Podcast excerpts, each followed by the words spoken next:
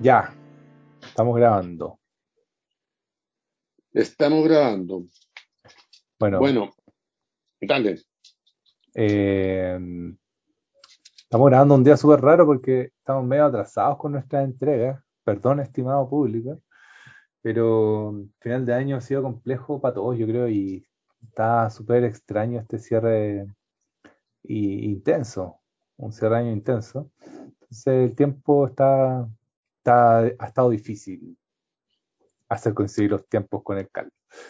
Pero bueno, pa- pa- además vamos a anunciar que cerramos temporada con esto. Media abrupta, pero está bien porque hay que descansar y tomar, tomar, tomar aire, tomar, retroceder para tomar impulso, ¿no? Eh, y este, esta semana vamos a hablar sobre Squid Game o El Juego del Calamar en español, una serie de Netflix bastante comentada, bastante vista, de las más vistas de- del año, eh, a nivel mundial, no solo a nivel nacional. Y bueno, como nos gusta meternos un poco en la pata a los caballos, vamos a hablar sobre esta serie, no porque nos haya encantado, sino también por, por entender el fenómeno que hay detrás de, de, de este tipo de, de películas y qué, qué devela también, o qué, qué, qué podríamos sacar a, a la luz después de, de ver esta serie. Carlos, te tiro la pelota. ¿Por qué, Eh, la, bueno, por qué- por qué la gente vio esta serie? ¿Le gustó tanto? eh, para mí es una- un enigma porque la, eh, yo me imaginaba que a la gente le gustaba otro tipo de película, menos reflexiva que esta, porque esta, esta película tiene un componente reflexivo y tiene un componente, un, componente doloroso también. A lo mejor ahí está la, la- la clave, porque el dolor que produce la serie es precisamente, creo yo, porque los personajes eh, dan cuenta de la fragilidad del humano. lo- los personajes como que son todos medio insanos, pero, pero al mismo tiempo son personas que han vivido crisis que, que en cierta medida justifican esa insania. Eh, entonces, hay, hay un dolor ahí revoloteando en los personajes y, y eso yo creo que a lo mejor sea el factor. ¿ah? Eh, ver la tragedia de otro, bueno, siempre la tragedia no se llama tragedia por casualidad. Ah, Eh, ver la tragedia del otro, de alguna manera a uno lo, lo hace pensar de que uno no está en esa tragedia. Eh, no sé, hay, hay una especie de catarsis, yo creo, ahí. Eh, pero, yo, pero también la serie da cuenta de- del mundo de Corea del Sur, que yo siempre pensé que Corea del Sur era un país maravilloso por su productividad, por todo. bueno, es uno- el oasis de Asia. el oasis de Asia, pero resulta que según esta película las cosas no son tan, tan estupendas. Bueno, Eh, y- quizás contemos no de qué, de qué trata. pero a ti, ¿por qué se te ocurre que, que tuvo tan, tan, tan buena... Ah, yo, Sobre todo porque son actores que uno no conoce, bueno, salvo el, el protagónico, que, que el Lee Jung, que está en otras películas coreanas, pero... Ahora, tiene, tiene otra gracia la serie, que está muy bien pensada en términos del tiempo que dura cada capítulo, que es un tiempo variable, en algunos casos dura 50, otros dura 30, Mm. eh, y eh, el enganche que lo va llevando a uno, pero eso está en toda la serie. Ah, bueno, No sé. acá, el, acá el enganche de cada final de capítulo es. Eh, te dejan con ganas de ir a ver el otro. Sí, sí, sí. Yo, yo soy pesimista, yo soy pesimista eh, por naturaleza. De hecho, justo andaba en la feria de la Furia del Libro y no alcancé a entrar, pero me pillé con unos amigos poetas y de Chile, o sea, de Temuco, y me pasó su libro y pucha, me di cuenta de hartas cosas de leí unos poemas sobre Temuco que, que No sé si lo voy a leer en un momento, pero está, está buenísimo. Aparte, aparte, como que lo recomiendo mucho al César Cabello, de editorial aparte, el libro de las huidas y de las hogueras. Bonito nombre. Qué bonito nombre. Libro de las huidas y de las hogueras, de César Cabello, de Mucano. Eh, yo soy pesimista, porque yo creo que hay harto de, de, de que la gente tiene cierta morbosidad, no sé si es nata o es, o cultivada por nuestro sistema, pero hay una morbosidad que, que la hemos comentado entre medio, mientras, mientras hablamos de otras cosas, de otras películas. Me pasa algo parecido con el, la del Día de la Purga, que también es una serie, una, una serie de películas que llevan varias, varias entregas, creo que van cuatro. Con un éxito tremendo. Con un éxito tremendo y, tratan de lo mismo, la tortura.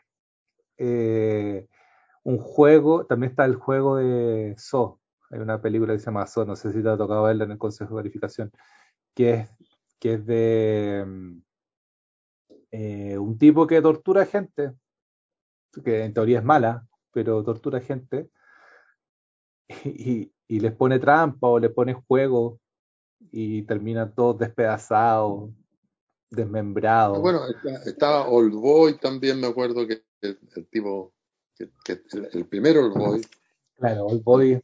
Pero claro, Old Boy, claro, hay, hay un cine coreano que, que salta al, al, mundo occidental, que entra por ahí, claro, entra por Old Boy, entra, entra por, también por Kim Ki-doo. Kim eh, Ki-doo, claro.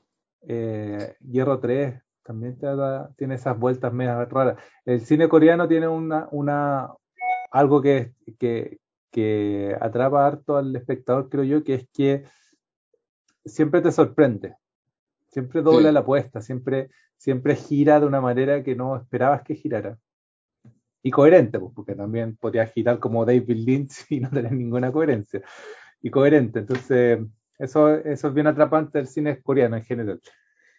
Pero en esta en particular, creo que nos atrapa el poder ser esta cosa como de coliseo romano.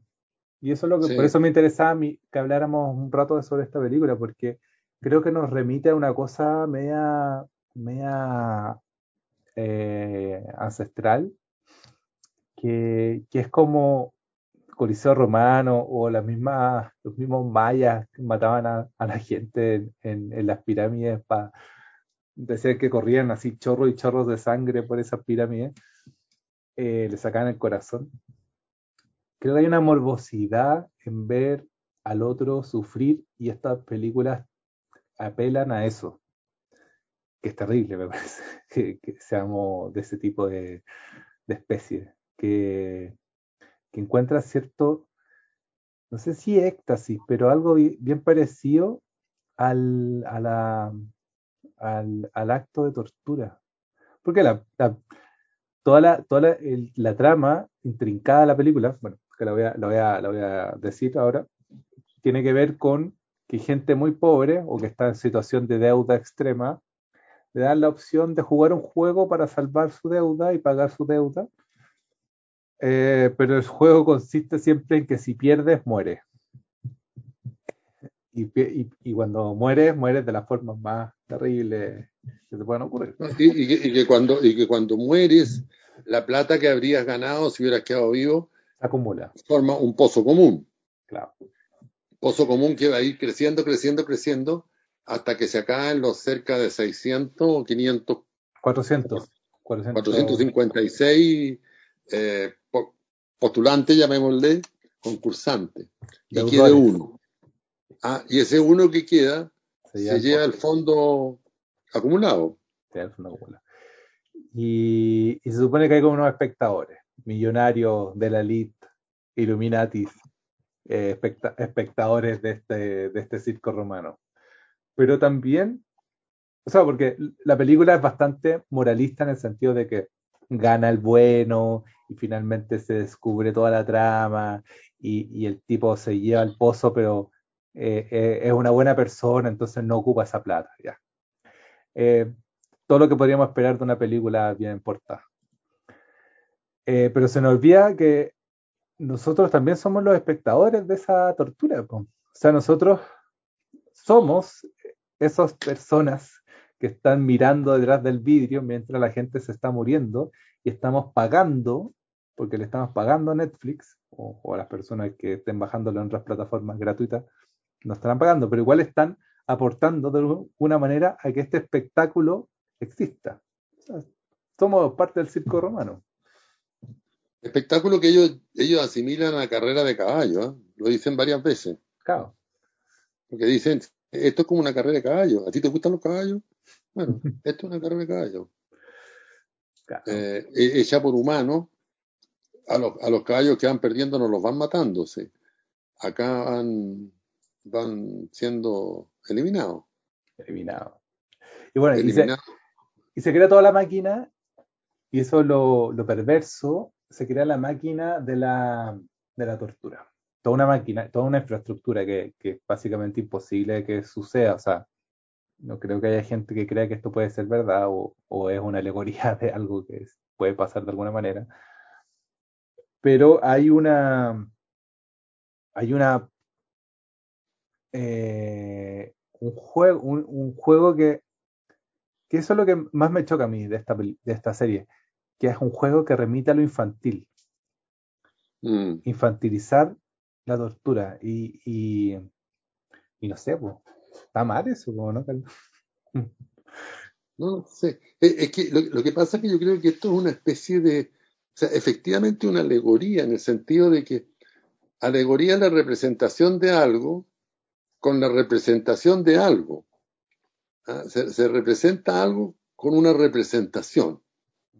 Y, y, yo creo que aquí hay, esa pretensión también de, de, de representar el poder, eh, la organización del poder total eh, de, de vida y muerte con respecto a estos desesperados, ¿no? A esta gente que no tiene, que de, que de desesperados van a dar ahí.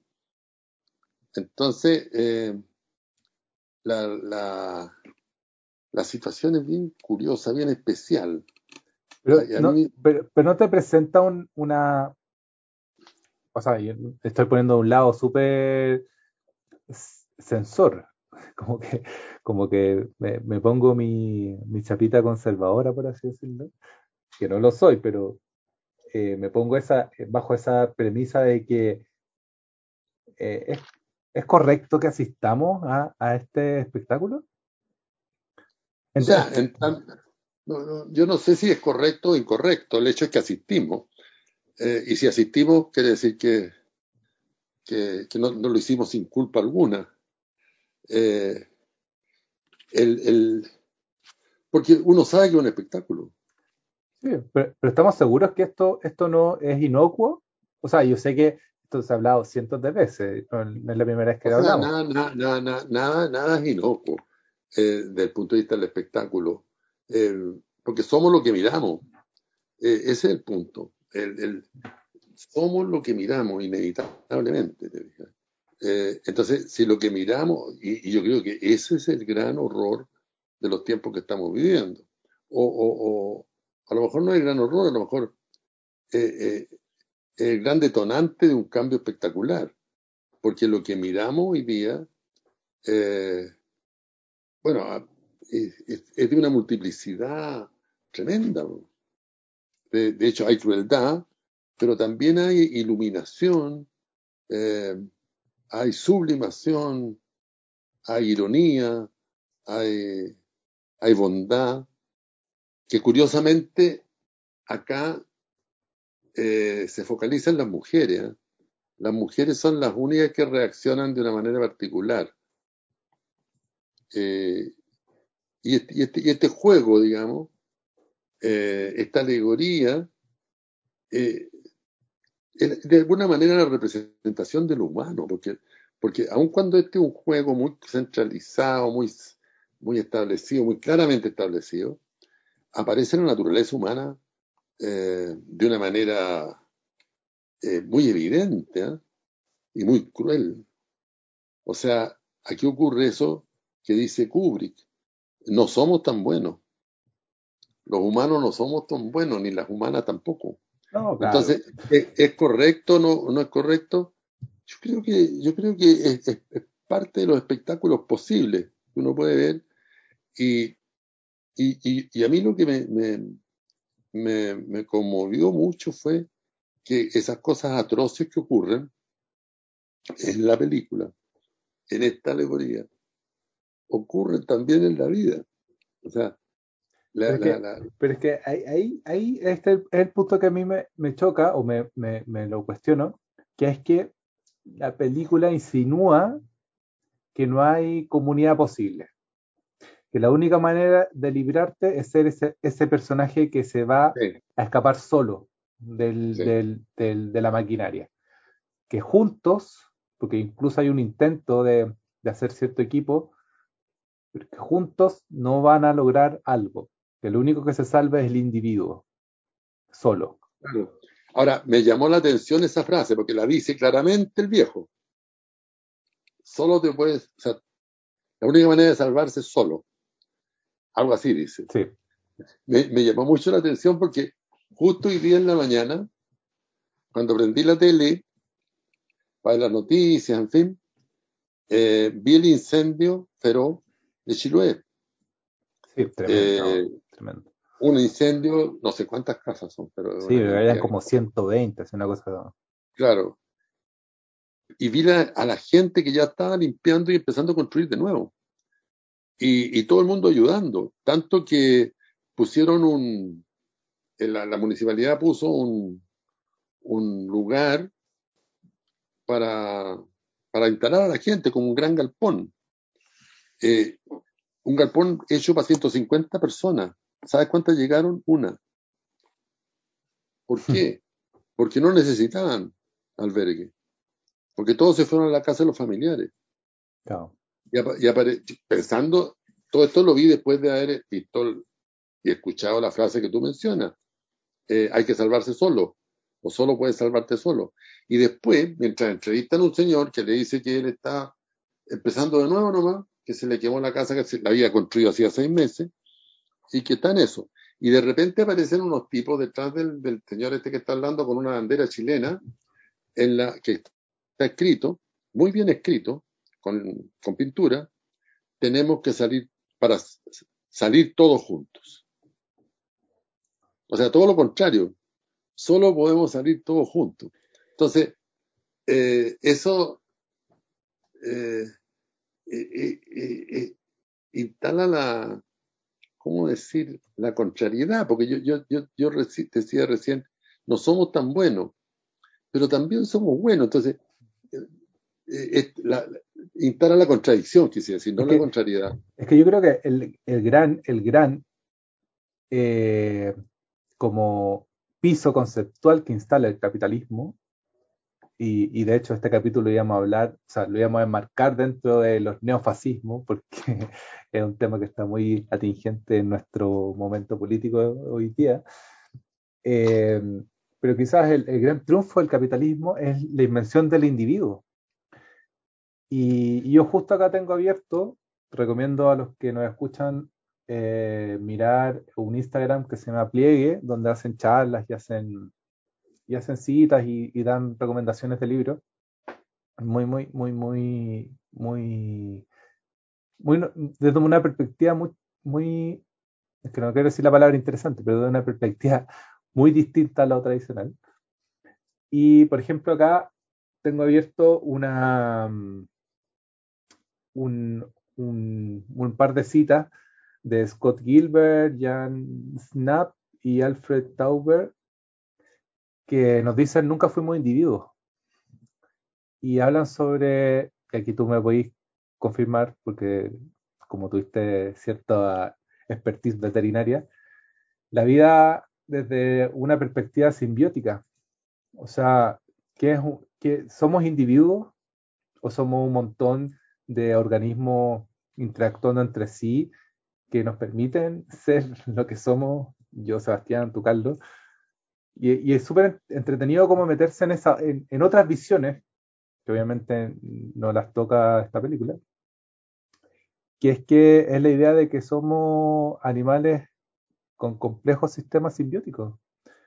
Evidente. Y, que somos, que, que es súper extraño decirse a uno mismo que es un individuo.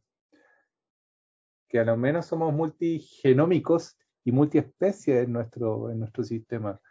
Eh, como que ningún humano, cita, ningún humano u otro organismo podría considerarse individuo por criterio anatómico.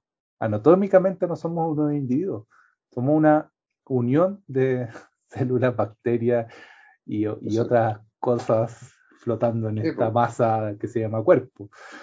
Eh, entonces, súper extraña esta posición que nos, que nos instala el, el sistema actual capitalista, eh, que es que nos considera individuo y que solo nos puede asegurar la supervivencia del individuo y entonces solo nosotros lo único que podemos hacer es competir con el que está al lado, porque puede ocupar ese espacio que quiera ocupar yo. Claro, y, eso creo que alguna vez lo habíamos conversado. Eso tiene que ver con una lectura que se hizo del darwinismo también, ¿eh? que la, la, ley de la selva, o sea, la idea de que triunfa el más fuerte, que es un poco lo que pasa en esta película. Eh, que, que, van triunfan, que, que, al final no triunfan los más fuertes en realidad, sino que triunfan los que se asocian. Eh, y, y, fíjate que eh, hay una bióloga que se llama Margulis, el apellido Margulis, ¿eh? el nombre no me acuerdo, y esta bióloga que es muy interesante, dice que justamente, eh, eh, porque la, ciencia estudia cierto, cierta zona, eh, y la ciencia estudió muy mal. Mira, justo lo tengo acá en la cita, Lynn, Margulis. Lynn Margulis, claro. Y claro, ella dice que no se ha estudiado por completo el tema, porque se estudian, se estudian los mamíferos. ¿Por qué se, y se estudian los mamíferos que son posibles de, de sacrificar eh, para utilizarlo y venderlo y comérselo. ¿ah? Eh, sin embargo, hay una serie de vida en la naturaleza que no se ha estudiado, eh, que son justamente microbios, bacterias, líquenes, en fin, donde la idea darwiniana de la ley del más fuerte, eh, del triunfo del más fuerte, que es el triunfo de uno, eh, eh, es el eje del desarrollo de la evolución. Ella dice que no es así. Y saca una cuenta, que no me acuerdo la cifra, pero dice, hay mucho más simbiosis, o sea, asociación en la naturaleza, que individuos triunfando sobre, sobre el resto y avanzando. Eh, y, cita un montón de, de, relaciones simbióticas altamente productivas eh, que, no, que, no, tienen nada que ver con la idea de, del avance en función del triunfo más fuerte. Es que de hecho el triunfo más fuerte es un relato muy instalado en nuestra sociedad, pero no es necesariamente así. De hecho, casi todos los hay muy pocos carnívoros que son solitarios. De hecho, el lobo, el lobo, solitario no existe, los lobos cazan en manada. Eh, cazan en manada. Los leones cazan en manada, los tigres cazan en, No, los tigres creo que no. Pero los grandes eh, cazadores, por así decirlo, son manadas. Las orcas son manadas. Las orcas tienen un comportamiento súper interesante porque se juegan de hecho, hay unos videos maravillosos, terribles, pero maravillosos, donde grupos de orcas eh, juegan con, con foca y les enseñan a, a los cachorros orca cómo atrapar, a cazar. pero no, no los matan, sino que están jugando y como que se los pasan unos a otros. Y ahí están, o sea, ahí los científicos se dan cuenta de que están entrenando, no están cazando. O sea, y, igual hay, o sea, no iba a, decir, igual hay crueldad, pero la verdad al revés, hay que decirlo de otra manera, que es mejor. No hay piedad en la naturaleza. La piedad es el, elemento, porque por eso, por eso las orcas, orcas eran, ¿no? Sí. Juegan, con los lobos marinos, porque, porque no, no, les produce esa culpabilidad, ¿no? Esa sensación de dolor esa, que, que construye la piedad. Eh, hay, varios ejemplos de eso en, el estudio de monos, por ejemplo, de, de, primates. Los primatólogos hablan mucho de eso, que va la mona con cuatro monitos y de repente uno de los monitos que llevaba, que andaba mal, que se cayó, que le pasó algo, eh, no camina y ella lo toca, lo toca, lo empieza a mover, a mover, a mover y resulta que el monito está muerto. Y la mona lo prueba bien primero si está muerto efectivamente, y una vez que está muerto, que se da cuenta que está muerto, eh, agarra su otro monito y sigue caminando. O sea, no, no la, piedad es un atributo humano, un gran atributo humano. ¿eh? Eh, y, y, y, claro, aquí en la naturaleza el, no, no, existe eso. Pero no porque la, naturaleza sea cruel, sino que porque no está, porque yo creo que la piedad es una cuestión construida culturalmente mm. y posible de eh, extirpar también. Y de hecho en estos juegos, toda la estructura de los juegos de la película, de la serie, tienen que ver con la impiedad. No hay piedad. Claro, claro. el que gana finalmente también pierde porque pierde la humanidad todos todo empiezan a perder piedad. Porque cuando, cuando empieza a surgir la piedad, y eso es muy curioso, cuando empieza a surgir la piedad, porque matan a la chica, por ejemplo, injustamente o, justamente dentro de las leyes de este juego, eh, y el tipo empieza a aparecer el globo donde está la plata y empieza a caer dentro del globo toda la plata que se acumula por la muerte de, de este otro personaje. Y, a, y, hasta ahí llega, hasta ahí llega la piedad.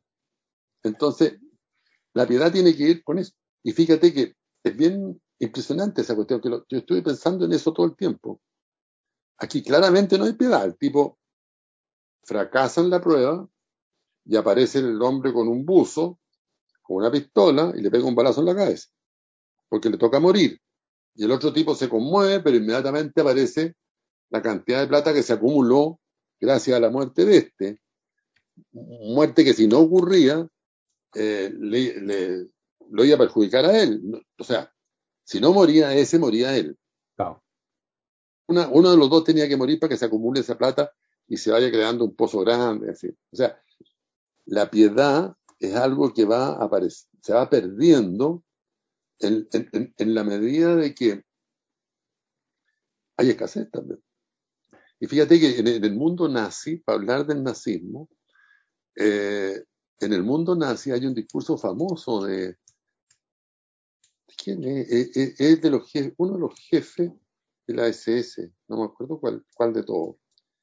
Eh, es un discurso que está escrito, que se puede... No, no es es, es de los más, era más militar. Creo que era Himmler, creo que es Himmler. Bueno, que, que, que le dice a sus tropas, el soldado alemán tiene que superar la piedad. O sea, tiene que ser naturaleza. ¿no? Tiene que, porque la, en la piedad hay una debilidad. Es lo mismo que pasa aquí en la película. Pero, el pero, pero igual en la, la, la piedad, o sea, volviendo a la naturaleza, también la otra vez leí sobre un estudio que pudieron, pudieron eh, hacer en, en, en, en, estos pozones que se arman en, cuando el mar se retrae y vuelve, quedan ciertos pozones en algunas playas, en, entre medio de las rocas. Entonces esos son microecosistemas que se pueden estudiar y que hubieron uno, unos ecólogos que estuvieron estudiándolo. Y porque ahí podían representar un mini ecosistema con todas sus variables, con herbívoros, carnívoros, depredadores, eh, pero todo en nivel micro, porque eran conchitas, estrellitas de mar, eh, pulquitas, ¿no? pececitos que quedan en estas pozones. Y, hicieron el experimento de sacar un, una especie y a ver qué pasaba. Y llegaron a ciertas conclusiones bastante sorprendentes porque se dieron cuenta de que los animales más importantes en los, en los ecosistemas, que ellos pensaban que eran los herbívoros o quizás los que transmiten las semillas, eh, son los depredadores. Eh, porque, por ejemplo, sacaban la estrella de mar, que la estrella de mar es la depredadora de esos ecosistemas. La estrella de mar si sacaba eso, si sacaba la estrella de mar, las, las, había una sobrepoblación de, de, otro, de otra especie y se acababa el, el oxígeno de la poza y, y se colapsaba el sistema.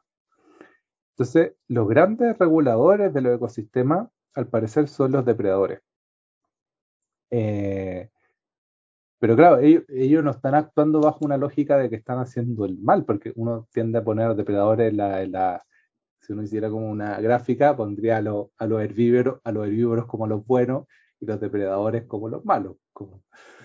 Eh, en las películas de Disney tiende a ser así, claro.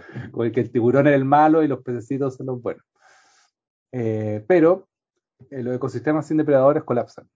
Y eso nos plantea una, una idea interesante, volviendo a la idea a lo de los simbióticos, que justo acá tengo la cita de la Margulis, que dice, la vida es una unión simbiótica y cooperativa que permite triunfar a los que se asocian. Eh, y eso el, en el reino, por ejemplo, eh, de los hongos, súper interesante lo que pasa con los líquenes.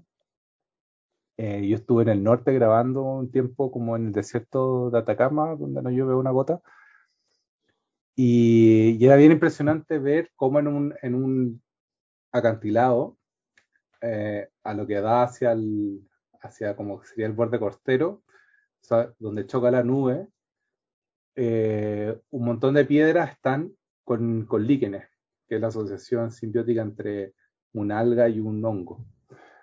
Y, y tú veis que estos, eh, en, un, en, un, ecosistema donde hay muy poca vida, o, o hay poca vida como la conocemos, porque no hay árboles, no hay muchos animales.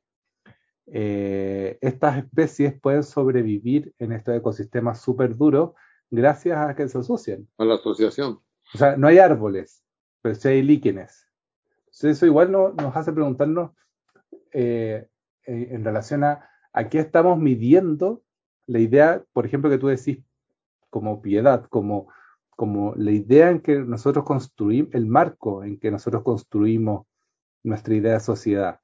Eh, hay una cosa que dice CISEC que la traté de buscar pero no la encontré, pero estoy seguro que la dice CISEC, que es eh, elegir, elegir, como, como que nosotros siempre tenemos esa capacidad antes de, de, una, de una dicotomía, nosotros podemos elegir, elegir, como que no, no, no, no, no tenemos siempre dos opciones, ¿no? No, no es que sea blanco-negro, nosotros tenemos una multiplicidad de opciones. Y, claro, la, la, primera elección es elegir. Claro. Y ahí, y, y, yo creo que este tipo de cosas, si bien no es por una cosa de censura, porque de hecho, dándole vuelta, por ejemplo, a películas como Videodrome, que está de Cronenberg, que tiene cosas que me encantan, que me encantan, que me encantan. Eh, dice, la batalla por la mente en Norteamérica se va a liberar en la arena del video. Y me encanta esa frase porque, porque entiende que en el relato de la imagen se, se están armando fuerzas súper interesantes y súper potentes. No que nos van a gobernar, no es que nos van a venir con unos rayos láser nos van a comer la cabeza, sino que no nos permiten las imágenes son súper potentes en generar imaginación, o sea, de, ahí mismo viene la palabra y no nos permiten imaginar otros mundos posibles. Y ahí está nuestra primera como, como trampa con las imágenes. Pensamos que el mundo es de esa manera. O, o pensamos que, que simplemente eh, eh, esas son nuestras opciones. Y siempre hay otra manera de vivir. Claro, o sea, eh, tú estás tocando un punto súper clave ahí, que es la idea de la de que el mundo es de una vez para siempre. También. Ah, desde, desde que Adán y Eva lo echaron del paraíso para adelante, se armó un mundo y ese mundo es así. Eh, y bueno, han pasado un montón de cosas entre medio. Y, y, y, el mundo ha sido de una inestabilidad, pero absoluta. Entonces, el, el, el, justamente el, trabajo de, del arte lo que hace es, desmontar esta idea de la, de la continuidad. ¿ah? de que, que, que, todo, y instalar la discontinuidad.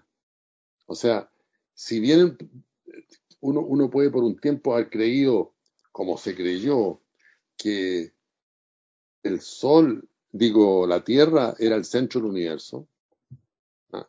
si, si hubiéramos creído en la continuidad de esa idea, que costó un montón de años entre eh, para poder sacar de la cabeza el mundo, eh, todavía estaríamos creyendo que la Tierra es, y, y, y es lo más obvio que hay, que la Tierra es, es, el centro del universo. Basta sentarse en la playa en la tarde y tú inmediatamente decís el Sol se está moviendo. Eh, bueno, esa continuidad fue rota, ¿no? Por Galileo, por Copérnico, en fin. Y, y, y, y estos discontinuadores, digamos, eh, hicieron un aporte a la humanidad gigantesco. En, en el caso del, del tema de Copérnico. De Copérnico. Ahora, el, el, el, eh, en pequeña escala, eh, las películas también producen esa discontinuidad, rompen esta continuidad de mundo, de creer que el mundo es siempre de una manera. Y esto también pasa en esta, en esta serie. Eh, esa es la parte buena que encuentro yo, que, que, que, que en el fondo, ¿a qué continuidad se refiere? El, humano no es ese humano que nosotros se nos ocurrió que éramos siempre. Eh, pero, pero igual esta, esta película está vestida, o sea, esta serie está vestida de una lógica como oriental, pero es la misma película que El Día de la Purga. ¿Es la misma película que qué? Que El Día de la Purga. Ah, claro. Que, que es que se matan entre todos y uno sobrevive y, y claro. Salva. Ya, hay maldad, evidentemente. Pero, pero también en Chiloé, los chilotes se juntan a construir sus casas, ¿te? Claro. El otro día. No, no yo, yo, lucho, o sea, lo que, lo que yo reclamo es esta eh, lógica hegemónica Exacto. que se está armando, que, que, que, nos, que nos creemos que porque sea coreana, y, y, pero está en Netflix, es una película extravagante o extraña, pero vestida de toda esta eh, estética, se esconde la misma película gringa del superhéroe. Ah, por supuesto, por supuesto. Pero, pero, claro, el, y, en la purga. Y vestida de alguna forma, vestida, vestida como encubierta, como encubierta, uh -huh. pensando que es exótica, como, como creándonos una idea de exotismo. Eh, pero es la misma película de los 90 de, de Bruce Willis, ¿cachai? Como el, el, el, uno salva, se salva a sí mismo. El uno se salva a sí mismo y cuando está viajando a punto de gozar de la riqueza que obtuvo, eh, decide volver para atacar a este grupo de poder, de un poder medio malévolo, que organiza este concurso. Mm. Eh, porque tienen que hacer otras, otro, otra temporada, y etcétera, etcétera. Claro. O sea, el, el, el, sistema va construyendo también, el sistema eh, de distribución y de producción audiovisual, va construyendo también este tipo de modelo narrativo. Eh, y, y, y, después, de, después de la tortura, eh, lo, la única respuesta es la venganza. Exacto. Como, como, una lógica que no tiene por qué ser eh, el, la causa-efecto de una de la otra. Pero en las películas se nos pone de esa manera, la venganza como respuesta. Claro, el triunfo es más fuerte también, ¿eh? Porque... Ahora, lo, lo, lo, que varía aquí es la fortaleza, ¿cuál es la fortaleza del más fuerte? Eh, en este caso de, de, de, esta película, porque el que gana eh, no, es, no, es, necesariamente ni el más inteligente, ni, ni el mejor peleador, eh, ni el más valiente. Eh, fíjate qué curioso, me acabo de dar cuenta, es, es, es, el que tiene más piedad. Es curioso eso. Es el que, el que no ha perdido piedad todavía, que se conmueve con la muerte de la chica esa, que, oh. que es amiga de él, que incluso a pesar de todo se conmueve y no quiere matar a, a su amigo que ha vencido. Eh, entonces hay, hay algo raro ahí ¿ah? de, de, de, este personaje que, que se hace fuerte a punta de dudar, de, de sentir culpa, de sentir piedad. En ese sentido, la película tiene, tiene sus lados interesantes. ¿no? Ahora, porque también uno tiene que darse cuenta que nadie va a hacer una serie eh, eh, de nueve capítulos para Netflix eh, con un punto de vista antisistémico, con un punto de vista que comprometa la incertidumbre con respecto al mundo eh, y que plantee la discontinuidad. Y, y, y quienes, quienes hacen un cine de la discontinuidad y de la, de la duda aparecen en Netflix 20 años después de que fueron famosos. Ya fuera. Ya. Como en el caso de Lynch, que está apareciendo en Netflix ahora. No. Eh, entonces, eh, Oye, de la de tu clase que te había dicho que revisáis lo del antifado. ¿Qué, qué, qué tenéis como así para tirar sobre la antifada? Intifada. es que la, la, la intifada es la revuelta. Este- Esto creo que significa exactamente intifada, la revuelta. O sea, es el momento de, de desate. El, el momento performático. No, no, no, no, no, quiero hablar mucho más porque no, no, no, no tengo todos los datos en la cabeza tan rápido. Tendría que haber, Te, haber te, releído, no, te pillé, no te pillé. alcancé. Me pillaste, no alcancé a leer. Pero de las cosas que más recuerdo, estoy hablando de, de un libro que se llama Intifada, que lo escribió eh, Carmi, un filósofo de la Facultad de Filosofía de la Chile. Un libro muy interesante. eh, y claro, la, la, la, intifada es una revuelta que, que tiene una estructura que se repite en, en diferentes lugares. Por eso él le llama intifada incluso a la revuelta del 19 de noviembre en Chile, No. del, o sea, no, el, el- del 2019. Eh, porque dice que son características similares.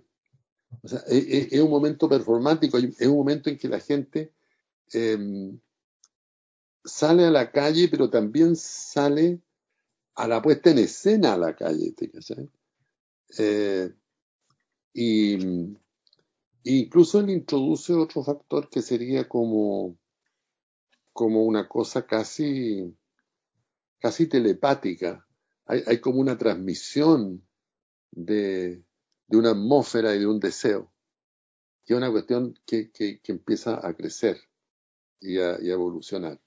Muy sintéticamente, porque no quiero, no quiero eh, distorsionar lo que dice Carmi a punta de mi falta de memoria, pero, pero acá, eh, acá hay intifada en este, eh, en este mundo donde hay cerca de 500 tipos, eh, hay dos o tres momentos en que se tratan de revelar. Y, por supuesto que triunfa el individuo. Y, y hay ciertas uniones, es curioso, hay ciertas uniones que se establecen, eh, el protagonista con el viejo, que después sabremos por qué se produjo esa unión, y esencialmente de las mujeres. Hay, hay- una mirada muy valorativa de- del mundo femenino aquí. ¿eh? Y, y las mujeres, una es una ladrona callejera, una carterista, y la otra es una espía, no una espía, sino que una desertora de Norcorea. O sea, son todos personajes eh, muy, muy subalternos, podríamos decir. ¿eh? Sí.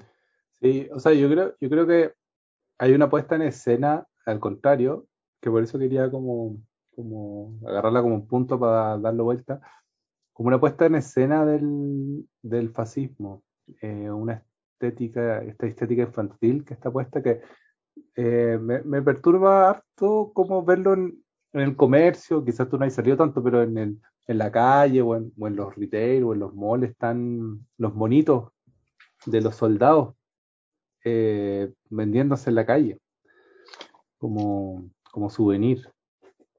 Eso me encuentro demasiado loco, como, como penetra lo estético por sobre otras cosas y que se vuelva como una mercancía este acto que es súper fascistoide, pues, como unas personas sometiendo a otras, gobernadas por alguien en la sombra, y que eso sea producto de mercancía.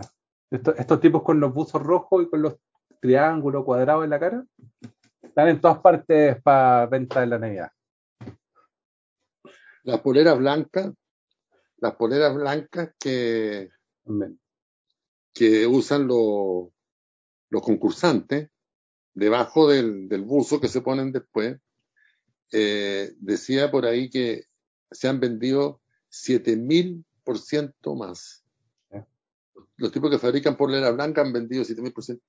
Placas con, con una manga verde. Claro. Entonces, eh, ahora, eh, claro, hay, este, este, este, esta organización del concurso que administra todo, tiene todas las características del mundo fascista. O sea, sin lugar a duda.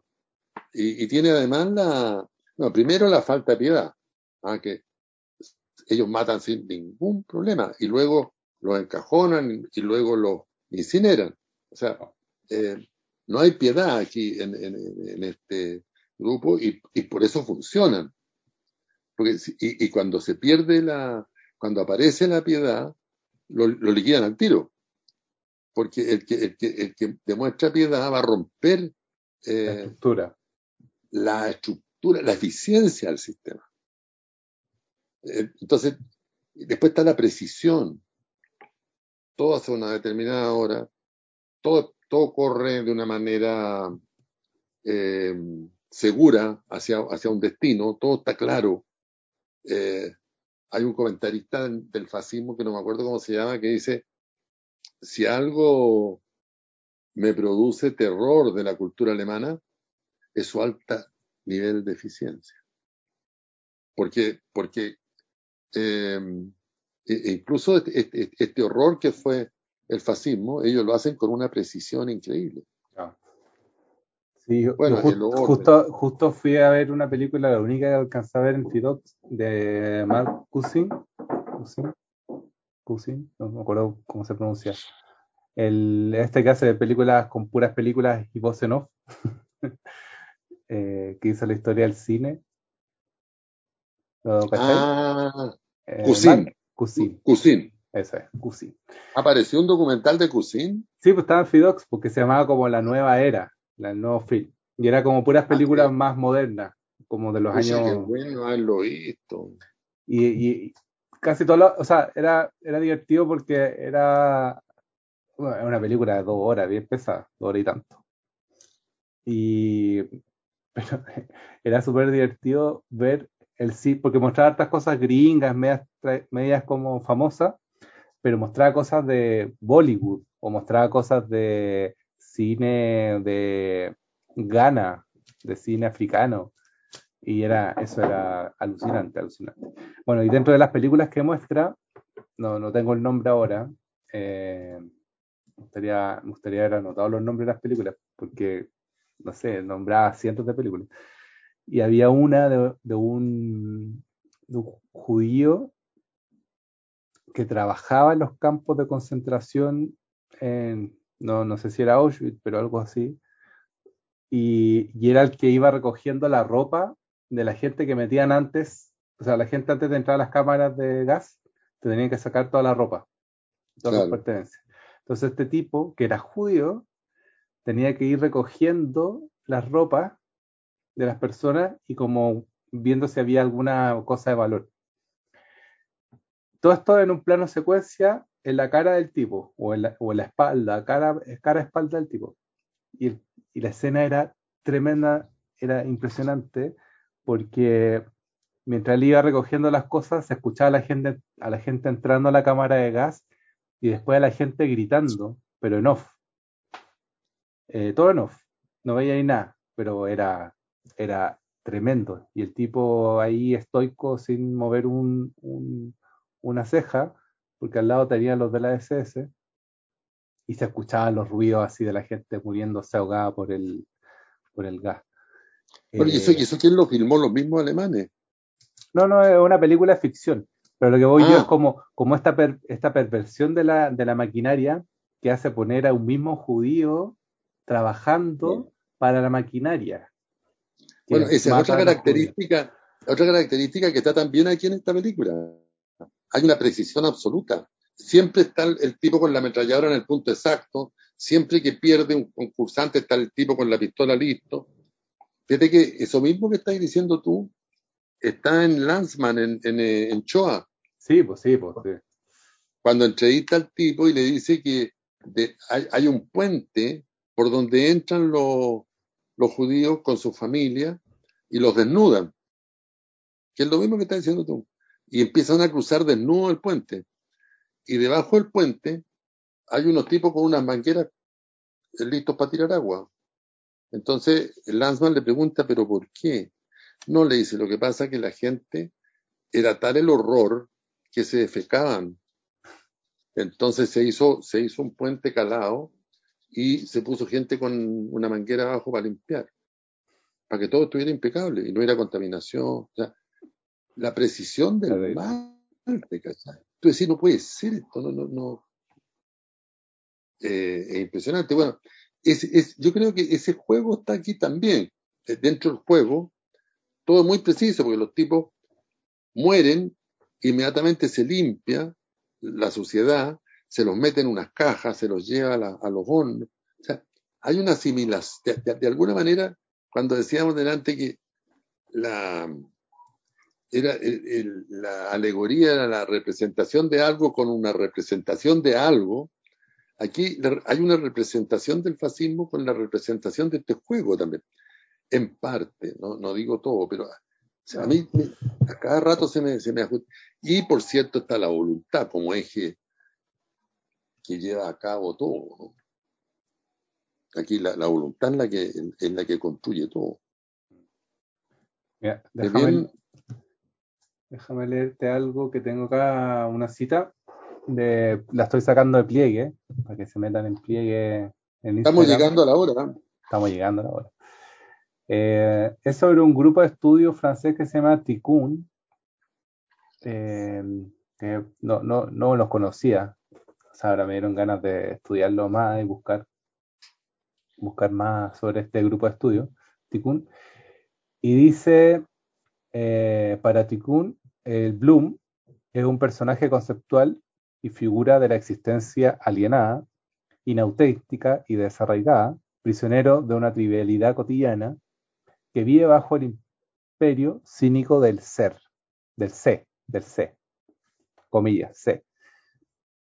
Eh, comillas, me veo obligado a esta existencia porque así se trabaja, así se vive, así se piensa. El C como, como, como cosa que encierra un, una como una perversión de nuestro, nuestro sistema. Y el Bloom es una existencia atrapada entre las tenazas de la apariencia del espectáculo y de las nudas vidas del biopoder. Por ello, propone afirmar y politizar activamente el Bloom, expulsado de un lugar propio, desterrado del mundo, hacer un mundo, afirmar el vacío para producir nuevas maneras de vivir. O sea, a lo que quiero llegar, o lo que me, lo que me hizo clic con esta cita, eh, es esa idea que se nos instala del, del, así son las cosas. Así son las cosas y, y, y no hay otra manera posible. O sea, en, se nos olvida súper rápido que nosotros estamos instalados en una sociedad que tiene 100, 120 años y que el, el, el ser humano vivió durante 5.000 años en esta tierra, 2.000 años antes de, o 3.000 años antes de Cristo, había, había poquitas cosas desarrolladas, eh, se fue acelerando todo, pero no, no, fue una línea recta, o sea, no fue que del año 1 al año 2021 que estamos hoy día, vamos en una línea de progreso recta, sino que hemos subido, bajado a las profundidades de los horrores más grandes y después vuelto a subir.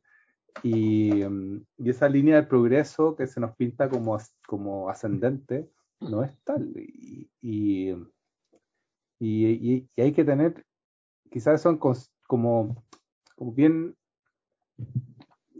como que o sea, a mí se me aparece cada cierto rato y pienso, oye, sí, ya, bacano, hoy día estamos en esta, pero puede que mañana no exista esto que conocemos, como que estamos, o sea, no estamos tan asegurados que esto continúe. Exacto, y ese yo creo que es el punto más esencial de, de aporte que hace el trabajo de arte. De decir, no, la vida puede perfectamente no ser así puede perfectamente no ser así. Eh, y, eso es lo que es exactamente lo contrario que hace el mundo conservador, ¿ah? que te dice la vida es así y no puede ser de otra manera. el matrimonio es entre un hombre y una mujer. Es, es, es, el, esfuerzo por mantener la continuidad de las cosas. Cuando resulta que todo ha demostrado que el matrimonio no tiene por qué ser entre un hombre y una mujer. Y de hecho hoy día está legitimado en casi todo el planeta. Era, era, era bien, qué bueno que tocaste ese tema, era, bien eh, perverso incluso el discurso de Piñera, nuestro presidente, eh, diciendo o promulgando la ley sobre el matrimonio homosexual. No sé si viste el discurso. No. ¿Lo viste en vivo? No. Eh, es que era tremendo porque justamente su coalición fue la que se ha opuesto durante años, años sobre esto. Entonces, todas las palabras que él decía remitían todo el rato en mi cabeza como a, pero si ustedes no lo permitieron, ustedes no lo estaban permitiendo, ustedes no, no, no dejan avanzar este tipo de leyes.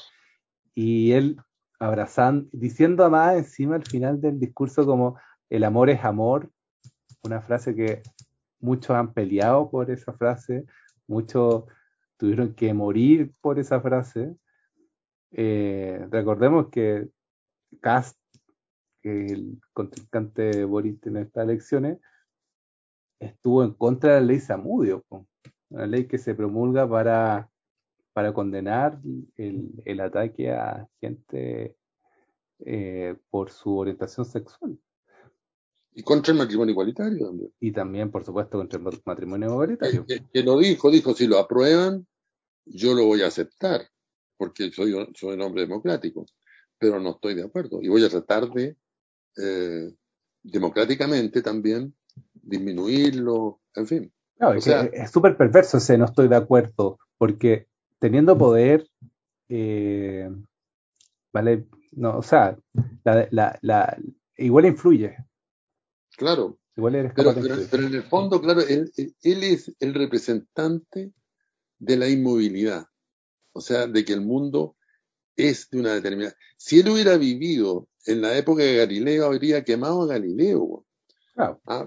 Pero, esto es lo loco, lo loco de este mundo es que el Miss Piñera, que representa esta coalición, que quizás Piñera no es tan cerrado, no es tan. O sea, porque yo, por lo que entiendo, Piñera era un vividor y, y, no, no, no, creo, no lo, no lo veo en el ala más conservadora de la. De la no, claro que no pero él, él y su coalición presentando este discurso me parece de un cinismo tremendo. O sea, ¿cómo, ¿cómo, eres esa persona que puede dar ese discurso y no arrugarte o no, no sentirte mal por dar ese discurso?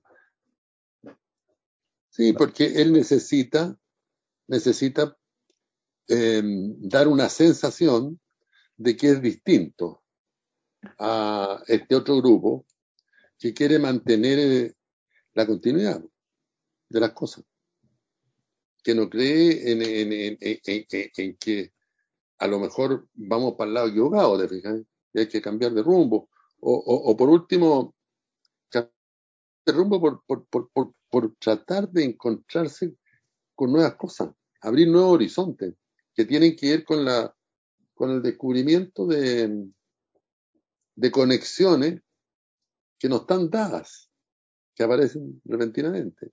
Y, y aparecen repentinamente, fundamentalmente en los trabajos de arte. Y para volver a, al, al, libro de tu amigo, que, del tan bonito nombre, a la poesía.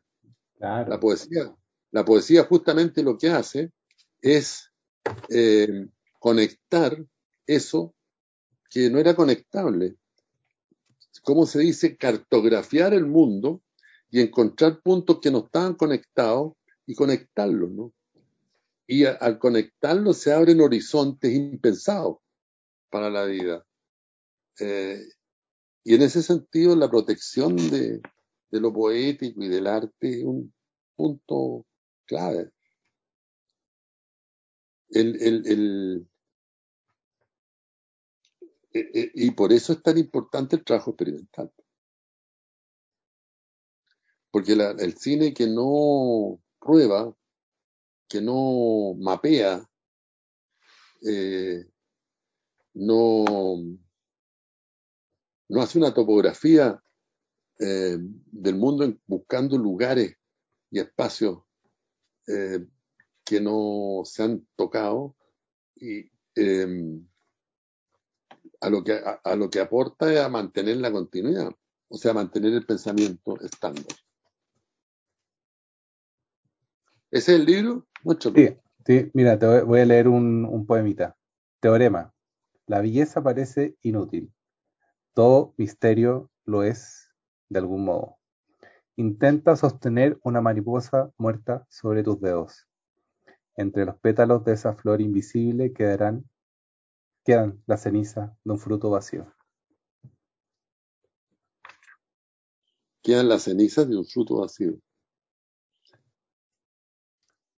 La flor invisible, la flor invisible, un, eh, eh, me recuerdo a, a, al poeta Serrano, Serrano. que al margen, al margen de lo que se decía de él, era un gran poeta. Y él decía que la única flor que existe es la flor invisible. Y fíjate qué bonito eso, porque justamente la flor invisible es la que nunca va a dejar de moverse, porque es invisible. O sea, va a estar siempre en un territorio imaginario, que se conecta con otro gran poeta y otro gran poema, El hombre imaginario. Era un hombre imaginario que vivía en una casa imaginaria, que es Nicanor Parra. Sí. Entonces, muy, muy bonito esa la, la flor, eh, la flor inexistente, dice, ¿no? Sí, me gusta esta idea de que cuando tomáis las mariposas te quedan estas cenizas en las manos. Sí. Temuco sigue, sigue teniendo buenos poemas, poetas. Hoy sí, Temuco. El otro día subí uno de Licura Chihuahilaf, que fue profe mío. Tuve la suerte de, de tener a un profe como el Licura Chihuahilaf. También compartimos harto con Humberto Buenún. Y no, este, y en Temuco hay harto, harto poesía, hasta Jorge Teller. Jorge Teller para comenzar. Eh, yo el primer poeta que conocí eh, era temucano, el Omar Lara, que murió hace Omar un par Lara. de meses atrás. Y, y, llegaron a Valdivia un grupo de estudiantes de, de, de, la Universidad de Temuco, que en ese tiempo no me acuerdo, se llamaba la Universidad de Temuco. Y, y, y, y, el, y, y rápidamente se corrió la ola que uno de ellos era poeta. Y yo que venía de Talcahuano y de Curicó, y, de un mundo donde no, no, se hablaba mucho de estas cosas, me llamó la, la atención. Eh, y, y, y, un día me quiero mirar ese Omar Lara. Y yo miré a Omar Lara y le hallé una cara de poeta increíble. Después fuimos grandes amigos. Lamentablemente no nos alcanzamos a despedir. Eh, pero el primer poeta que conocí era de Temuco. Bien. Eso nadie me lo puede quitar. Mira, te voy, te, te voy, a leer el de Elicura que encontré el otro día. Nada eh, de mí quedará en esta tierra. Nada de mí quedará en esta tierra. Me digo, en su aire, solo mis conversaciones con la luna. En sus aguas, una flor, la levedad de la memoria.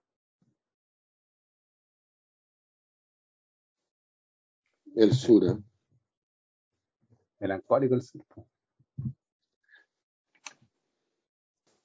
Bueno, y a propósito del sur, la frase que podría cerrar nuestro programa, ¿Cuál? la buena lluvia sabe cuándo caer. Ah, claro, la buena lluvia sea cu- cuando cae. Esa es la frase del podcast. Esa la hizo un esa una- personaje. eh, esa una, no, no- vayan a creer que esa frase la inventé yo. Eh, es una frase que, que, que dicen uno de los invitados del- del- de, de- de los espectadores VIP, que son muy pocos, además, y muy ricos, eh, al ver el último juego. Es muy rara, eh, sí, es muy rara esa frase, porque quizás lo más, es lo más ex- como extraño dentro de lo extraño, porque mm, es como a pito de nada. O sea, porque después llueve, pero es un poco al- aleatorio, no, no tiene un sentido dramático esa frase dentro del, No, pues, más allá de que Eh, llueva. eh, eh, claro, porque se pone a llover en un momento impredecible. Claro. Entonces, este señor que es espectador dice, la buena lluvia sabe cuándo caer. Entonces, yo creo que hay un doble juego ahí, porque Hitchcock, Hitchcock decía que en las secuencias importantes él hacía llover. Porque Kurosawa. lluvia... ¿Ah? Y Kurosawa. ¿Y Kurosawa también?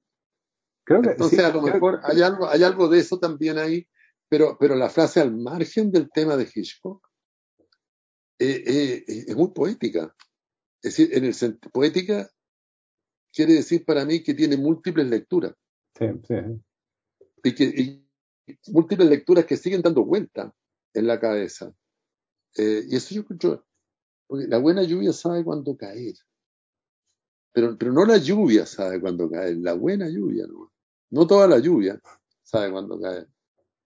Eh, y eso yo creo que, que, que, uno no lo podría referir, si, lo pudiera referir a algo, sería, tendría que, tendría que decir, no, no es gran poema, no, no, no es gran frase. Pero la gracia que tiene es que, es que, es que ¿cómo? detona una cuestión eh, que uno no comprende, la, pero que empieza a dar vuelta. Sí. Y, que, y que es algo a, a lo que uno no está acostumbrado a votar. Y, y, y yo creo que reducirse ahí, ¿no? Echar a andar. Eh, tan incomprendida porque no se habían tocado. Entonces, aquí es- esta frase está tocando cosas que, que- que yo no las podría explicar, pero que me gustan. Me gusta escucharla. La buena lluvia sabe cuándo cae. Espérate que. Espérate que me pegué. Pero podríamos estar terminando por aquí. Ya, sí, sí, sí, sí, sí. Sí, pucha, me, se quedó pegado con lo último que estabais diciendo. ¿Qué es lo que estaba diciendo?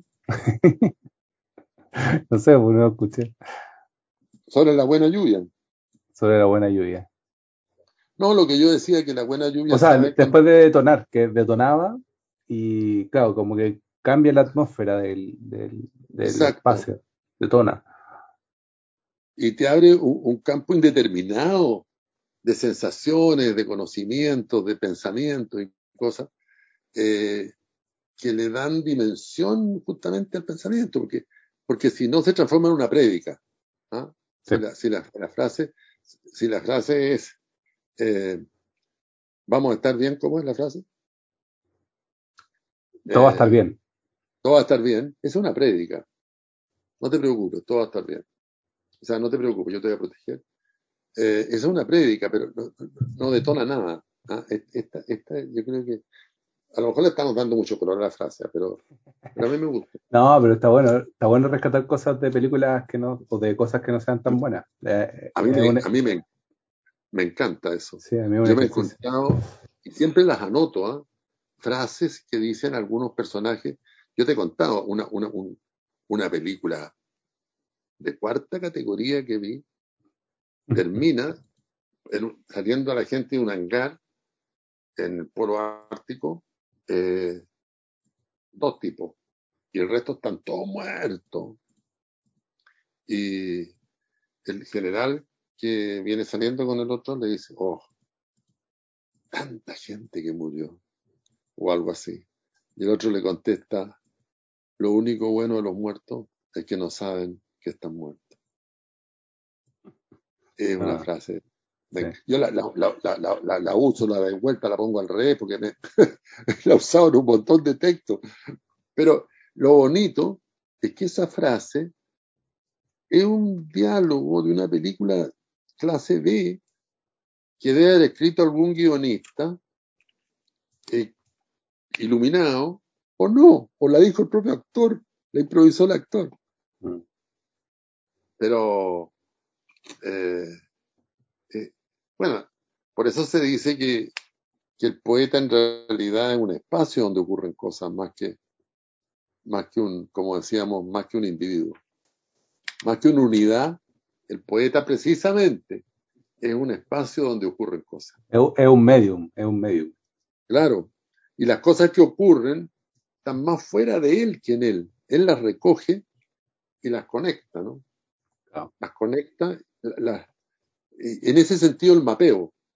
Recorre, busca, encuentra, conecta y al conectar se produce un chisporroteo, yo creo. Eh, y ese chisporroteo genera nuevos horizontes de, de vida y de observación y de comprensión del mundo. Sí. Gran cosa la poesía. Ya Pero cerremos. nosotros. Y por aquí estaríamos terminando, pues son 20.45. Esta vez anoté, empezamos a las 19.34. Es poquito más de una hora, estamos bien. Solo la despedida. ¿Cómo? como que termina esta temporada y que nos vemos pronto con sorpresas. Ya, y, pero. ¿cómo despedía eh, un. Yo después lo corto, todo esto, todo esto lo, lo corto. ¿Pero qué tú dices? ¿Hablar algo como despedida o.? Sí, o sea, como, como dejar un saludo nomás, como quizá para subir solo ese, este pedacito.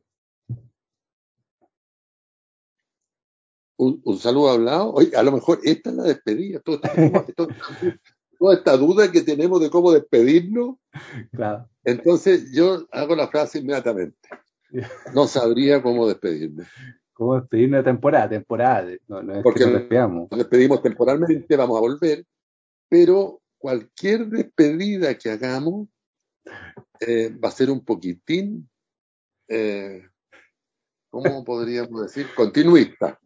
Va a mantener el tono de todas las despedidas y eso yo creo que va a ser el horror. Oye, Y es que- esto, pero parezcamos un poco un programa decente.